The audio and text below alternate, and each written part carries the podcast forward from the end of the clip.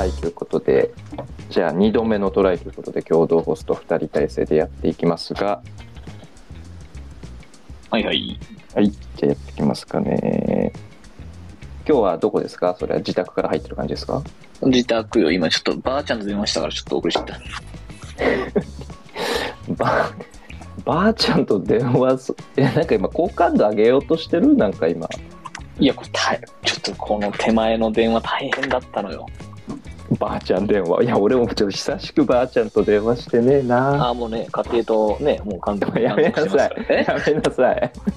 っていうからね、オタクは。いやいや、まあまあ、うん。俺はもうあれよ、もう、たこ93歳の高齢者をさ、あその、そ、そ。そ外に連れ出すこの難しさ。おおしかも電話で？あだからこ、この間、あうん。のーそもそも、あれ、90歳ってなんだっけ？喜寿ああ、なんかありますね。喜寿かベージュかなんかちょっといまいちわかんないですけど。うん。あれ、喜寿70歳？わかんない。まあ、ちょっと、ななんか忘れてるけど、90歳のさ、お祝いみたいなのあるじゃん。で、それを、はいはいはいはい。コロナで3年やれてなかったから、この間やった、はいはいはいあの、さ93歳になってたタイミングで、まあ、盛大にやったわけですよ。あの、はいはいはい。京都のいい料亭借りて。あもうそういう感じね。ガツッとちゃんとしたお祝いっていう感じでね。いや、これほんとむずくて、もうその、まあ、ばあちゃんも、その完全、まあ、俺、ばあちゃんっておからさんって言うんだけど、おからさんも完全にあの、うん。ちょっとちょっとお、からさん？聞いたことない、聞いたことないえ故障ですね。おからさんって俺の何うちの実家のやつらは、あ実家というか、まあ、一族は皆さんその、そのおばあ様のことをおからさんって呼ぶんですね。はいはいはいはいこれなんか。謎なんだけど、どうも昔からそうだったらしくて、うん。あの、私の母親もなぜか自分の母親のことをお母さんでおからさんって呼んでて、はいはいはいはいはい。その、おじいちゃんはファーザーって呼ばれる。ファーザーとおからさんのカップル。いや、ちょっともう、え？ええまあまあまあ、一回流しますよ。じゃあ、ファーザーと、おからさんがいて、で、その、んがいて孫たちもみんなその、自分、おじいちゃんとおばあちゃんのことを、ファーザーとおからさんって呼んでるんですよね。まあ、それで意味で本当はグランドファーザーなんだけど、なぜかまあ、そのまま名称として定着してるので、おじいちゃんはファーザー、はいあーおばあちゃんはおからさん。で、おじいちゃん、ファーザー亡くなってもうずいぶん昔にね、俺本当に、あの、小学校ぐらいの時に死んじゃったから、まあ、長らくおからさんは一人者なわけですけど、はいはいはいはい。まあ、あの、一族の中で一番俺とに近い人ですね。ああ、安倍さんにですか？俺よりもさらに1.5倍ぐらい早口。おからさんが。岡田さん。岡田さん、はいはいはいはい早口だし、まあなんていうのかな。いろいろ、いろいろちょっとこう、奇烈な、あの、おばあ様なんですけど、はいはいはい。まあその奇烈エピソードはまあ機会があったらいくらでも出してあげるぜっていうぐらいにこう、まあ、うん。マイクにいてまがない、その非常にいい、奇烈なばあちゃんなんですが、まあ、とはいえ、やっぱ年の瀬には、年のな、夜年並みにはね、勝てず、はいはいはい。93歳にもなると気弱になるのよ。ああ、もう私は、みたいな。もうそう手前の電電話でもこうなんか、あんたらに迷惑かけたらあかんしな、あーとか言って、ここで、こう、うやうやうやうや言うわけ。はいはいはいはい。それ、ばあちゃんが電話がかかってくるんですか？そうそうそう、ばあちゃんが、あの、あれ、くしゃみした？いや、してないですね。いや、くしゃみ聞こえなかった。怖いですけど、そういうこと急に言われると。うんはい。まあいいや、えーなんか、で、その、うんおからさんの、まあなんかその、お93歳のお誕生日お祝いしたときに、まあ本人は京都ですから、京都でお祝いしてお終わりだったんだけど、まああの、当然、孫とかも来てみんな来るともう、すごい盛り上がるわけ、本人は。うーん、まあまあまあまあ、もうめちゃくちゃ嬉しいでしょうね、それは。で、なんかこう、すごい、な、なんていうのかな。こう、まあ、根本やっぱり体力とかすごいあるタイプなんだよね。はいはいはい。バイタリティがあるんですね。バイタリティあるね。あの、で、なんかだからこう、もう周りのやつにビールをつぎて、ついで、つぎまくって酒を飲ませまくり。で、その、93歳じゃん。93歳はもうすごいのよ。その、それこそなんかちょっと4、5年前にこう、88だから、ベージュだかなんかのお祝いで、あの、はいはいはい。8 90枚ぐらいでこう、どっかの旅館に連れてったんだけど、夜、夜中1時に麻雀してたからね、俺だから。で、こう、ポンとか言いながらこう、その、なんかこう、巻き上げていくわけですよ、こう、麻雀しながら。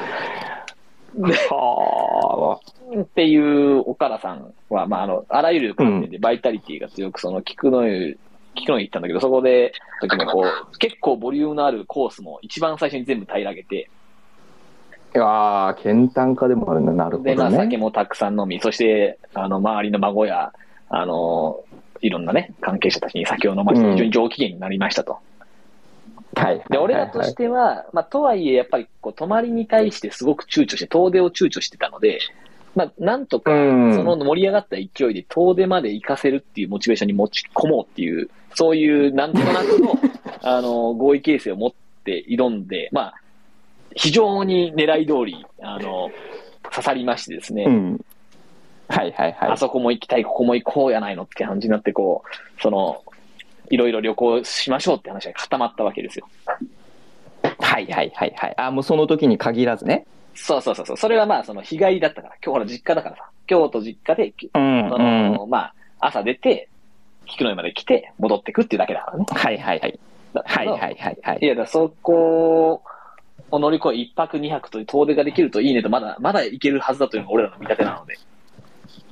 うんうん。で、行きますってなり。りました。で、ちょっと来月早速みたいな、ちょっと妹の、あの、しが働いてるのが、ね、沖縄だから沖縄の方に行ったらいいんじゃないの、はいはいみたいな話になって、で、その話、ちょうど3月前だからね、妹の研修医がね。だその、うん。じゃあちょっとそこまでやろうよっていう感じで、あ、行こうやないの？ってなってたんだけど、はいはいはいはい。で、昨日もそれ電話したら、もう行くわ、うんありがとうなって感じだったんだが、なんか、急 急にこう、今日気持ちが変わったらしく、うん。足が痛いと。でも迷惑になるから、もうそれは、それは、それは、それは、みたいな感じで、こう、断りの電話を先ほどしてきたんだよね。岡田さん。うん、なるほど。で、俺としては、いやいや、まあちょっとまあもう予約もしたから、ちょっととりあえずさ、そその、仮予約で、まだ待ってみたらいいんじゃない？足が痛いって、別にその、最後俺と弟でおぶるし、別にええやんって話もしたんだけど、はいもうはないんかもう。その、決めたらなかなか、あの、人の話を聞かない人だから、ええや、もう、ええや、もう、本当にもう迷惑かけとうないやーみたいな感じで、ガシャーンって切られて、おーおーおーっていうのが今だね。あーいや、なんか、ちょ、ちょっと同列に話すことではないのかもしれないですけど、安倍さん、あの、え、だからあの、地域のソフトボールチームの監督ってもう今何年目ですあれが、まあ、7年目、8年目ぐらい、8年目ぐらいかな。うん。え、もうあれ8年もやってんの、うん、今年で8年目ぐらいかな。あ、だ次の4月から8年目だね。いや、それもそうですし、まあ、そのばあちゃんのもそうですけど、うな、なんていうんですか、その、いい意味でのおおせっかいとか、こう人のお世話をい意外にや、や、焼いてるよね。あいや、なんか全然そんな感じではないじゃん。ほ本来的には。なんでも、なんていうのも、もう俺は自分が振る舞いたいように振る舞っていくんだ、みたいな、もう良いが独尊、ね。天下我の元にあり、みたいな。うんそれがこう8年間手取り足取りさ、うん。その何かもうなんか自分がやんなきゃ他やる人いないしなみたいなものの中でソフトボールの監督をやり、うん。またばあちゃんにおいてはなんつうの？そのちょっと旅行連れてってあげたいなみたいなので電話までし、うん。みたいな。えこれ面倒見いや面倒見がいいはいやちょっとなんか今自分が矛盾で引き裂かれそうになってますけどどうどういうこと？これ まあ、俺、リリラバの社内では面倒見悪いからね。いや、いや、こ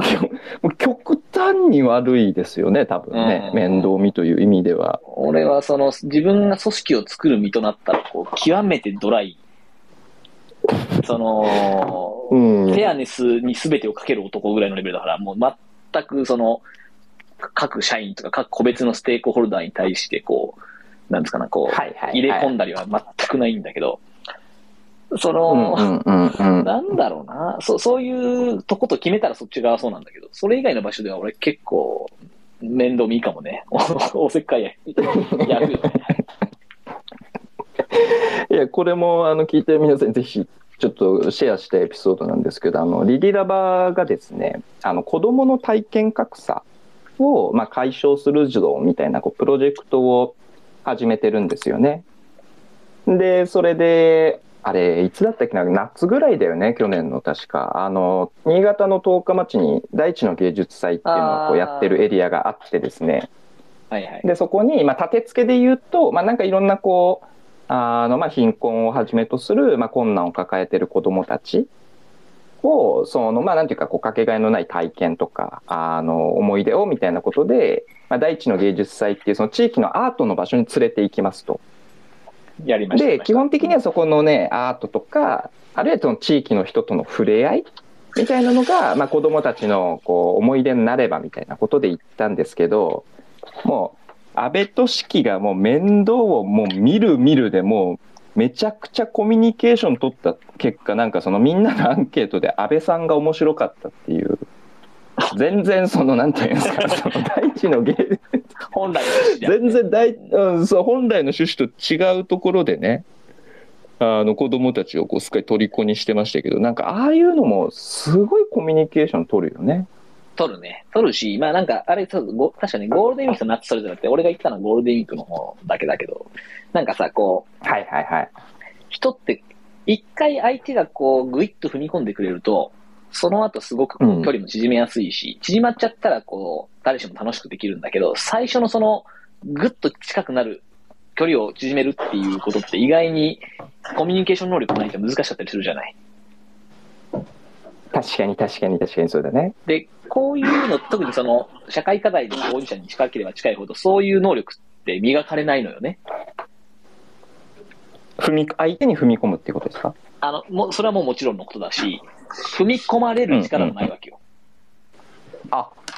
なるほどなるほど。予防線というかそうそうそうちょっと張るわけですね。なんかその受援力って言葉で言われたりもするんだけど、支援を受ける力っていうのは実はあるだろうっていうふうに言われて、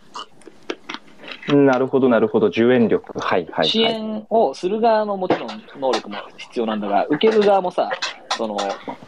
支援を受ける側も、あし支援をする側もそんなスーパーマンじゃないじゃない。うんうんだったりするうんんで。うんうん。こう、相手のコミュニケーションの奥に入っていき、あ、この人信頼できるな、この人にだったら少しこう、頼ってもいいかな、みたいに思ってもらうっていうのは、はいはいもちろん理想は支援をする側がそこまで力をつけることなんだけど、うんうんうん。その、そのコミュニケーションお化けみたいなね、そういう人ばかりが支援をしてるわけでもないじゃない。まあそうだよねうんとしたときに、この支援をする側の、こう、あ能力はある程度一定だとすると、支援を受ける側の人の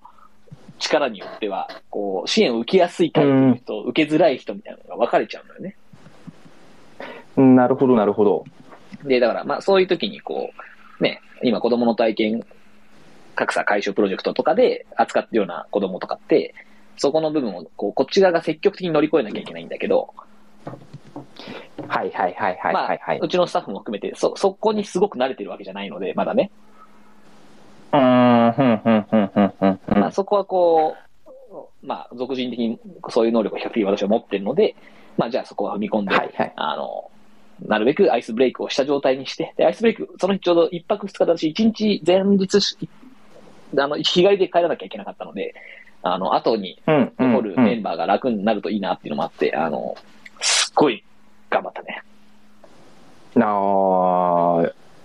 えそういうのって、うん。いや今のなんていうんですか？その受援力、その支援を受ける力っていう概念？とかも、まあ、めちゃくちゃその大事だし、うん。まあ、あるいはそのなんていうかな？その困窮とか結構困難の中に置かれてきた当事者の人がその受援力っていうものに関して言うと意外にこうちょっとこうなんていうかな一線を引いちゃって低いケースも、まあ、まあまああったりする非常に多いですね。っていう時に、その安倍さんというかその運営側うん。がそこをぐっと一歩踏み込んでその相手の受援力みたいなものの中でしっかり届くようなそのコミュニケーションが大事なんだみたいなそそういう話とかってちゃんとししてます？社社内のメンバー知ってたのかな？いやー、どうだろうな。その、最近格差の奴らはなんか、うっすらは気づいてると思う。んだよね。うっすら、その、ああまりにもいつもと違いすぎてみたいなのもあると思うから、その、多少気づいてると思うけど、その、はいはいはい。受援力の低さを乗り越えていくように、こう、うん。関わる大人側が、いろんな工夫をしていかなきゃいけないっていうことは、まあ、あの、とまあ、少なくとも俺が自分が関わるこのプロジェクトにおいてはとっても大事にしたいなとは思ってるね。うーんなるほどね。いや、皆さん、これ、チャットもいただいておりまして、うんありがとうございますっていうところで、た ちょっと話遡りますけど、あの90歳ですね。これ、あの私も安倍さんも全然間違えておりまして、田中さん教えてくれた、そ卒あ、卒樹だ。それだ。それだ。ちょっと、ちょっと卒樹ってけどさ、もう寿を卒業するって、ちょちょっとなんか不不穏な や字面ですけどおい、おい。やめなさい。卒樹です。で、あと泉さんも、ああ、面白いですね。娘の受援力うん。を高めるためにっていうふうなことで、何かこう言われたらこう向こうに返してあげるみたいな、まあそういうことを伝えてるっていうのは、これ僕子供いますけど、全然家、そういうことを教えられてなかったけど、すごいいいですね。なるほど、なるほど。大変よずっとソーシャルゲームばっかしてるやつをさ、こうん。う、に話しかける、この、ここっち側の心の強さすごい試されるから。そうだよね。でしかもなんか、ちょっと閉じ気味なわけですもんねもう。しかも高校生とかだからね。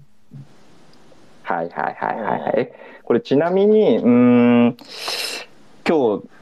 モニングショーでも扱ったのかな、その子供の自殺がまあ初めて500人を超えたみたいうなん話があって、で、まあまあまあ、まあ、くしくもちょっと子供の話みたいなことになってきていて、まあまあちょっと自殺の話とは一回切り離して話していった方がちょっといいのかなみたいなことを思ったりしてるんですけど、うんなんかその、受援力、うん。って多分こき極めてなんていうのかなみんなが持てたらいいだ大事な力であるかなと思う一方でなんか当事者の人たちっていうのがこうまあ安倍さんの所感として結構受援力が低い人たちも多いみたいなのがあった時にこれってななんでちょっとこう総じて低い感じになっていくんですかね？まあ、受援力ってまずその、人に頼る力じゃない。助けてと。そうだよね自分は困ってるんですっていうことを伝えていくっていうことで、まあその弱みを見せることっていうのをあまり是としない文化っていうのはあるじゃない？こう日本はね。確かにさっきのばあちゃんの迷惑とかもそうっすよね。本当よ、もう完全にばあちゃんもう、そんなそんなみたいな。いや、全然こっちはむしろだってその、ばあちゃんを連れて行って、ばあちゃんを喜ばすことにモチベーションがあるわけじゃない。だからもうむしろ迷惑かけてえなぐらいの気持ちなわけですよ。うんうんうんうん、うん。なんだけど、で、で、しかもこっちはね、孫も結構動員するから、その、体力もあるし、別にその、ばあちゃん一人がなんか歩けなくなかろうが、なんか緊急事態があろうが大丈夫ですと。はいはいはいはい。むしろそのね、私みたいに社会課題詳しいですと、あと弟、とにかく体力あって理学療法士だからね、骨継ぎ理学療法士の弟いて、あの、あ最強の夫人だね、で、それは。で、妹一応研修医ですけど、医者ですから。いやいや、本当で、すごいじゃん。もう、ロイヤルファミリーとかの旅行みたいな感じもう、これ以上のないバンド体制で、しかもその妹が勤めるお医者さん、病院のある場所に行きますって話なんだから、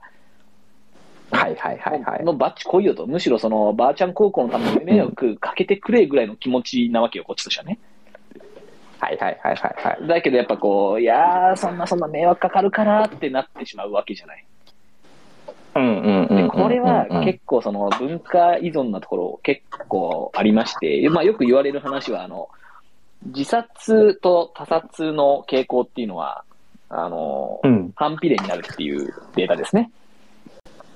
うーん、なるほどなるほど。するときに、うん。その自殺が多い国は他殺が少なく、他殺が多い国は自殺が少ないですと。うん、うん、うん。なので、その、んこう、非常に辛い状況になった時に、それが外側に向かって他者に、に、への攻撃になるのか、自分への攻撃、自己責任としての自分への攻撃になるのかっていうのがあるときに、日本は、まあ、非常に自殺が多い国ですと。はいはいはで、まあ、他。殺が相対的に少ない国なので、まあ、非常に自己責任論がもともと根付いてしまってるんでしょうね。この、少なくとも、今ね、さ2万人、3万人が自殺するこの現在の状態ではね。うーん、なるほどですね。うん、うん、うん、うん、うん。これ、あの、今日、朝、うんあのーリディラバジャーナル編集部のアカウントでも、うんあのーその子供の自殺のやつを見て、で、あれ2018年に構造化特集してるんですよね。そうですね。で、その時は、毎年300人近く、まあ、300人前後がっていう形だったのが、まあ、この5年で、まあ、500っていうような、なんか極めて、その、すごい角度で人数がちょっと増えているっていう状況があったりした時とかに、なんか、ままあ、安倍さんあの時もね、安倍コラムみたいなこと話してましたけど、うん。その、今のまあ子供を取り巻く、このこういう非常にこう深刻な側の環境の方で言うと、なんか安倍さんってなんかこうどどういうこと必要とか、なんかどんな風に思ってます？これね、まあ、まずさ、その、我々が、それこそ川人博さんの、川人博弁護士のもとでやってみようね、ちょっとやってた頃っていうのは、自殺者が3万人をずっと超え続けて大変っていう、そういう時期だったわけですよ。そうでしたね。で、まあもちろんそのね、労災とかも含めて、結構こう、過労死とかと近いところに自殺が存在してるわけですよね。その、本当に厳しい状態に追い込まれた人っていうのは、その自殺をするパターンもゼロではないので、でこれって過労死の労災認定に入るのかっていうのを、こう、いろんな角度から証拠を集めていき、立証していくようなことを、それこそ川内さんがやったりとかっていう頃合いでしたと。はい、そうでしたね。で、まあそういう面で見ていくと、当時に比べると、自殺者数っていうのは、まあ数値的には減ってきてるわけですね、全体としては。なるほど、なる3ほど。万人台ずっと続いてるのは3万人台割り込んで、今2万人台に来てますし、あの、減少傾向、まあ少しちょっとまた変化があったりはしますけど、まあ大きなトレンドとして見れば減りましたと。うんうんうんで、唯一増えてるのが子供なんですよね。子供のし、子供の自殺だけは減らずにずっといて、で、さらに最近ここ数年ですごい増加傾向に転じてしまってると。はいはいはいはい。で、これやっぱこう、よくその自殺関連の研究をされている方とかの話聞いていうのは、こう子供と、おその他のその20代以降、ないしは30代以降っていうのは、自殺のこの要因分析が異なるんではなかろうかと。うーん、違う原理の中で事象が発生してるってことですかってね。いう話を結構し取材とかしても何とか聞きまして。へえ、なるほど。その、まあ、経済的なものと連動して自殺数っていうのは増えていったり減っていったりしていくし、まあ、やっぱバブル崩壊とか、あの、不況があった時期っていうのは、その、50代男性を中心に非常に多くの方が、あー命を絶たれたわけですよね、自分で。はいはいはい。で、これはまあ、よくよくその状況を見ていくと、それはその、まあ、まず伝えたいのは、それって別に本当に知らなきゃいけない理由はなかったわけですよ。借金があろうが全部自己破産して生活保護行けばいいわけだし、うんうんあうんのただやっぱりこう責任感強い方々はそこを理由に、経済的なものを理由に、まあ、命を絶ってるパターンもありましたと。はいはいはいはで、い。こういうような話っていうのは、こう、なんていうのかな、生きていく、理由、意味と、その生き、死ななければいけないと思ってしまう理由の、この、この、その計りみたいなものっていうのが、こう、死ぬべうんなければいけない理由が大きくなってしまうことによって、生まれてくる自殺ですと。はいはいはいはい。で、これ例えばその、子供の場合はただ、その、死ななければいけない理由よりも、その生きていきたいと思ってる理由自体が、まずそもそも少ないですと。うんうんうん。まあ、あの、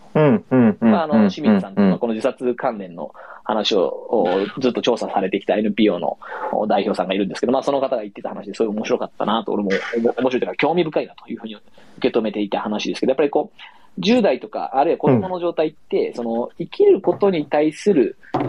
そもそものモチベーションがやっぱり相対的に他の世代に比べて少ないんではないかと。えー、どういうこと？どういうこと？他の世代は責任感とかっててこと？例えば家族がいてみたいな？まさにまさに、そうそういうような責任があってとかっていうので、生きていくための理由みたいなものっていうのも結構あると。仕事の責任があるとか、役割、社会全体の中で役割が付与されていて、うんその付与された役割自体うんがその生きる意味になっていると。うーん、なるほどですね。あ、いや、いや、それは確かに生きねばならないに近いかもしれないですけど、あの、いやいや、それは確かにイイメージはありますね。で、一方でその役割を社会から付与されてないと子供はね。だからそのそもそも生きねばならないの、その、その理由みたいなものがないから、ちょっとしたことでこう非常に敏感に傷つくし、それによって、割とその用意とに命を絶ってしまう傾向があるんじゃないかというのが、その当時清水さんの分析だったんだけど、うーん、なるほどですね。なんか、それを踏まえたケアの仕組みみたいなものが本当に今子供の周りにあるのかっていうのは、ちょっと怪しいよね。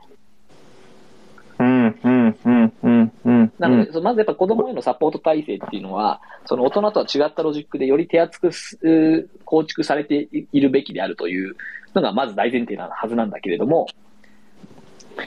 ああ、なるほどね。同じ自殺というワードは同じであれ、うんその内実が違うんだから、質的に異なる支援が本来あるべきそうです、よね。っていうことがあるにもかかわらず、実際このコロナ禍の数年とかっていうのって、まあ大人はなんだかんだ好き勝手やってるわけじゃないですか。いや、まあまあまあ、いやいや、私はやってないですけど、はい。いやいやなるほどですね。まあではいも、そそうでしょ、そのなんかこう、学校 わかりますよには行けねえのにうん飲み屋に行ってるやつがいるわけですよ。初期の頃からね。だし、修学、そうですね我々なんか本当直面しましたけど、修学旅行にも行けず、どこにも行けず、卒業式でこう歌も歌えずみたいな状況があった子たちに対して、まあ大人の方がむしろその比較的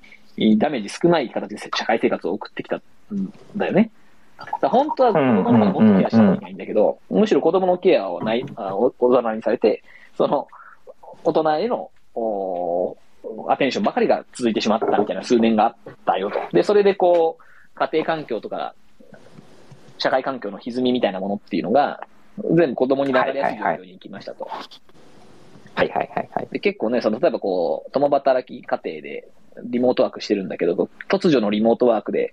こう、家族の中でこう、父親、母親同士でこう、なんか仲が悪くなる瞬間が増えてしまいましたと。えうちのこと？あ、あいやいや、やめろよ。いきなり急に、ちょっと、そのコメントしづらい話ぶち込むのやめてもらっていい？そうなの？大丈夫？えー大丈夫大丈夫。ちゃんとさ、今年からね、オフィスにもちょっと、あの、ちょくちょく行あくようになって、やっぱこわけね、オフィスにね。う、適正化っていうのをしっかり測ってますから、まあまあまあ、とにかくね、あの、そういうことありましたよね。うん、はいいや、みたいなのがあった時に、やっぱね、あの時にこういろんな NPO さんが言ってたのは、こう、こう本来虐待とか起きなさそうな家庭で虐待の傾向ししょあのとか、ちょっと初期症状みたいなものが見受けられるっていうような話があって、うーん。それも結局社会の歪みが家庭に来て、家庭の歪みが最初に子供に来て、で、子供はじゃあどこに逃げるんですかって逃げる場所ありません。はいはいはい。あるいはね、い前回のあの、お前々回か、なんか夜回りの話もしたじゃない？夜回りしてるけど、実はその子供の居場所っていうのはその20年前に比べて明らかにその亡くなってしまってるから、家庭から逃げ出した先がないですと。昔はまだちょっとあったんですよっていう話を何回か前のアベラジオでしたと思うんだけど、はいはいはいはい。っていう形で見ていくと、社会全体の歪みが家庭に、そして家庭から子供に、あるいは社会の歪みはうん学校に、学校から子供に、みたいな話になっていく割に、子供はそれを受け止めざるを得ない。逃げる場所もないと。昔に比べてというのが構造的に起きやすくなっちゃってるので、それがこう、最終的な数字として、子供の自殺という形で現れてしまっているんだろうなっていうふうに思ってますね。うーん、なるほどですね。いや、実はそのそこに自殺っていうところに至るその要因というかなんかロジックが違う大人と子供でかなり違うかもしれないがゆえにかなり違うサポート支援があるべきじゃないかみたいなところは重要な観点だなって思いますしあの、ちなみに今回からですねあのアシスタント的にですねちょっとこう、記事とか URL を共有しやすくするようにあの入ってもらっててですねこれ今鉄平はけど僕と同じアカウントだから登場はできないんだと思うんですけどこうやってちょっと鉄平聞こえてたらですねあのこのジャーナルの構造化特集のその子供のえー、と自殺ですかね。それちょっとこのチャットのところにシェアしてもらえたらなとか思うんですけど。なんかね、今日なんかそれ読み読み替は、えうん。その、なぜか井上氏の声だけ聞こえないらしいよ。え？謎に今アシスタントにいる鈴木哲平さん、あの、 Slack なんか見てると、いろいろあって僕井上さんの声が聞こえなくてってなってて、あの、うん。なってるから多分、とも、ともの声は聞こえてません。もしかしたら俺の声は聞こえてるのかもね。面白いですね安倍すあの Slack でえっと、ツイッターアカウントとあべラジオのポッドキャストの話を始めたら、今ですと教えてくれませんかって、ちょっと悲痛な、あの、連絡が来てるのに今気づきましたけど、うんなるほどですね。あの、まあまあ、じゃあ、じゃあちょっと一旦飛ばしますけど、あの、今日読み直してたんですよ、それを。そうした時に、あの、まあ、さっき安倍さんが言ったね、こう生き続けようとする促進要因ですね。はいはい。で、生きるっていうことを阻害する要因、まあ、阻害要因みたいなのの、この、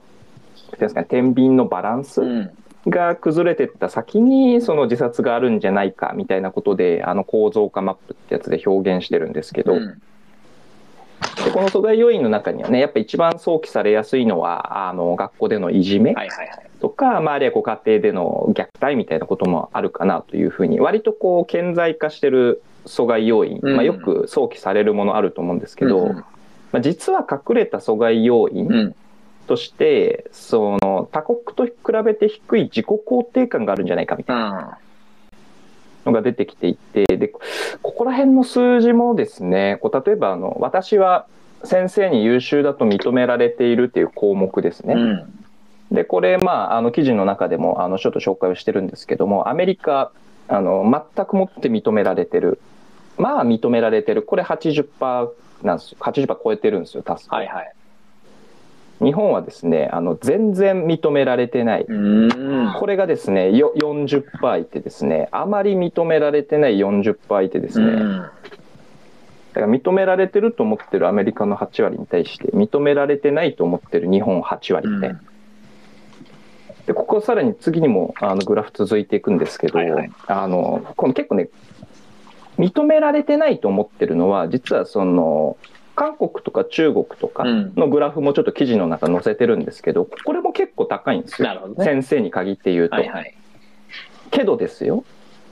親は私が優秀だと思ってるっていう、うん先生にはあまり認められてないみたいなことの率が割と高い韓国とか中国うん。とかであっても、まあ、例えば中国は私が優秀だと思ってるのにあのそうだっていう方をですね今こう足すとですね、うん。えっと、89%ぐらいですね。親がね。がそうそうそう、えー日本、えー足してですね全くそうだとまあそうだをですね足して、えー、32%ですね。これあれだね。親がそう思ってると子供が思ってるとだよね。割合で。そう。親は私のことを、まあ、ある種認めてくれてるみたいなこと。逆に認めてくれてないと思ってる側がですね、えー、65%、うん。これはね、これはであとまあ私いやね課題あるよ。やっぱ、こう、親がいかに子供に対して褒め上手になるかってあるよね。はいはいはいはいこれ結構ねここら辺、私はやっぱね、ソフトボールチームの監督をしていながら、非常に強く、こう、課題意識ありますね。ありますか？やっぱり。いや、もうそれはだってね、あの、最初の頃はだって、おやってきたお母さん、ボコボコ子供殴ってる家庭とかあったからね。いやいやいや、あの、おえと思って、そ、そんなに？と思ったけど、いや、なんか結構これでもやっぱその、子供まあそうっすよね。うーん。あの、で、でこれすごい面白いのは、こう、小うん1、小2って可愛いのよ。そのいや、可愛いよ、今2年生。あ私も子供いますけど、うんはい。いいじゃないですか。いや、でもこれ、かわ、めちゃくちゃみんな可愛いんだけど、まあ、可愛さもさ、いろんな方向性があるじゃない？はい、はい、はい、はい、なはい。こいつ、やんちゃだなーみたいな可愛さもあれば、あ、な、なんてそんな、はいなんつうの、優しい子なんだろうみたいな話もあれば、いや、なんか、ん何見て何考えてるかわかんないけど、それがまた可愛いなみたいな、いろいろんな方向性があるじゃない？うん、まあまあ、そうだね。うんで、こう俺すごいこう、最近、ここ数年で発見したのは、やっぱ、お父様、お母様、こう保護者に結構やっぱなんだかんだ、あの、ご協力いただいているので、こう、グラウンドに来ますと。で、自分の子供の、その、小1の子の可愛さは、やっぱなんかこう、相対的に抑えて評価してる感じがするんですよね。うん、なるほどね、なるほどね。はい。で、他の、お家のね、その小1の子たちはもう可愛くてしょうがないわけよ。あー、はい、はい、はい、はい、はい、はい、はい。で、なんかこれってすごい面白いし、いなんですか、大事なことだなと思ってて、うん、うん。なんかこううんうん他の子たちもみんななんか、こう、可愛いな、みたいな感じなんですけど、かえって自分の子供たちに対する自分の向き合い方に対して、あれ、もう少しこうなんか、接せれるんじゃないかな、みたいな感じにななるじゃない？うんうんうんうんうんうん。なので、なんかこう、可愛さがいろんな方向にあるし、そのどれも、どれも素晴らしいと。なるほどですね、ど。れも素晴らしいし、どれもみんなで褒めてこうみたいな感じを、なんか集団で作っていかないと、日本の場合は、親と子で一対一になると、どうしても親が子供を叱るとか、子供を過小評価する、そして過小評価してるように外に説明することが良しとされるみたいな感じがあるじゃない。具足っていうもんね、あの愚かな。愚かな息子が、とかってこう、なうちの具足がって、あれすごい言葉で。どこまで自分の子供を卑下すんのよみたいな感じですけど、なんかこう、あの感じが多分ね、なんかだんだんだんだんこう薄れていくんだと思うんでね、どれも子もどれも可愛いみたいな感じになるとね。うーん、なるほど、なるほど。こうじゃなく、グループの中でその、なんていうんですか、認めるテクニックというか、こう、醸成していくみたいな話なんですね。そうそうそう。で、あうあの逆を言うと、最悪親は最後までこう自分のことを認めてくれなくても、他の親はもうこうん可愛くてしょうがないからさ。はいはいはいはいその。そのなんですかね、まあ結局、こう可愛いとこばかり見えるという側面もあると思うんだよね。うんうんうんうん。それでいいんだと思って、やっぱこう他の大人がたくさんあって、ああ、うちの子はわかんないけど、この子可愛いねって言われることを通して、他の子の子自己肯定感が上がり、うーん、なるほどね、なるほどで、ね。その、そう言われてるお家の子は別の親親に褒められて、自己肯定感が上げるっていう、はいはい。なんかこの構図が結構その、もともと日本社会における褒めの仕組みだったんだと思うんだよね。はいはいはい。自分の親は褒めてくれない、学校の先生も褒めてくれない。だけど、地域のよくわかんないおじさんとかおばさんとか、あのー他の お父さんお母さんは褒めてくれると。はいはいはいそれこそ。俺自分の親に褒められた記憶一度もないんだけど、はいはいはいあはいはいのはい。まあそれこそリディラバ創設メンバーの人やった、あの、まあリュウちゃんという男がいまして、リュウちゃんは俺ん家の前のお家の子なんだよね。うーん。初期はいはい3歳ぐらいからの幼馴染なんだけど。で、その、リュウちゃんのお母さんめちゃくちゃ俺のこと褒めてくれたのね。へえ。それが俺の限られた自己肯定感を維持してたと思う、正直本当。うーん、なるほどなるほどし。かも最近とかやっぱこう話してて聞くのが、りなんか、りゅうちゃんのお母さんから、うちの親に、あなた、としちゃんちょっとちゃんと褒めてあげなきゃダメよみたいなことを言われたらしいんだよね、うちの母親は実は。うーん。全然、そう、ないじゃないまあ、結局、あの、うちは弟がいるので、弟を褒めないと、その、うん家族バランスが成り立たなかったので、結局私は褒められませんでしたけど、なんかでもその話を後から聞いたときに、それって親にとってもすっごい大事な機会だったろうなと。なるほどね。客観的に見て、あの、自分の子供、じゃあ兄と弟がいたときに、兄の方全然褒めないでしてるっていうことってメタ認知しづらいじゃない？やっぱなかなか。うんうんうん。そういうのを一個前のお家のお母さんが指摘してくれて気づくみたいなことが、まあやっぱあったりもしたし、そこで自分が褒めれなくても、目の前のお家のお母さんが褒めてくれるから俺の最低限の自尊心は維持されたギリギリのところみたいな。ーいやー、これちょっともう1時になるんで終わらせるんですけど、うんいや、今の聞いてね、うんちょっとふと思ったのが、うんだからうち今、小2の子供いるのよ。はいはいはい。で、こう、じゃあ今のお母さん同士の距離感うん。の中で、もっと上の子何々君褒めてあげたがいいわよっていう、この近い距離感、お母さん同士のね、はいはいはい。ってかなり稀有だと思う。ないよね。なんていうかお、お母さん同士が迷惑かけないとか、うんなんかこう、なんつうのかな？そ、そこって多分今からすると相当踏み込んだ一言だし、いやーって思いながらちょっとちびきれと思うんですけどこれね地域活動は、今でも地域活動ちゃんとやるとそれ機能するのよ。あ、いやいや、そうだね。だってもうその、そうだね。チームで移動する時はダメダメ、安倍みさん。安倍さん、ダメダメ。うんはいはい。もう終わります。もう終わります。はいはい。もう今1時で私ちょっとありますんで、はいえっと、はい。ということで、今日はですね、あの、安倍さんのおばあちゃん高校の話からですね、あの、まあちょっと非常に悲しいニュース子供の自殺の件、あのニュースありましたんで、ちょっとそこを、なんか主に話してきましたというところでですね、えっ、と、ちょっと最後エンディングでですね、えー、ディテラバジャーナルの編集部のアカウントをですね、これツイッターあの作っておりまして、あのこちら皆さんもしよかったらぜひ、あのさっきの子供の自殺みたいなやつとかもですね、あの無料で読めるような形であの特典ツイートしていっておりますので、ぜひ聞いていただければなみたいなところとですね、あのこのなんと安倍ラジオのですね、あのポッドキャストができておりまして、あのこちらもすごいよね、あのちょっとしかもね、かっこいい感じなのやっぱポッドキャストになると。雰囲気がだからこれもちょっと追ってご案内させていただくので、えーと、しばしお待ちいただけたらなというふうなことで思っておりますというところですかね。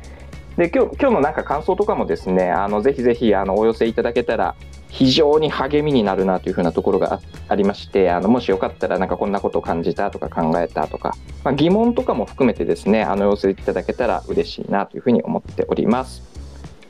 はい。ということで、あ泉さんありがとうございます。またコメントもいただいておりました。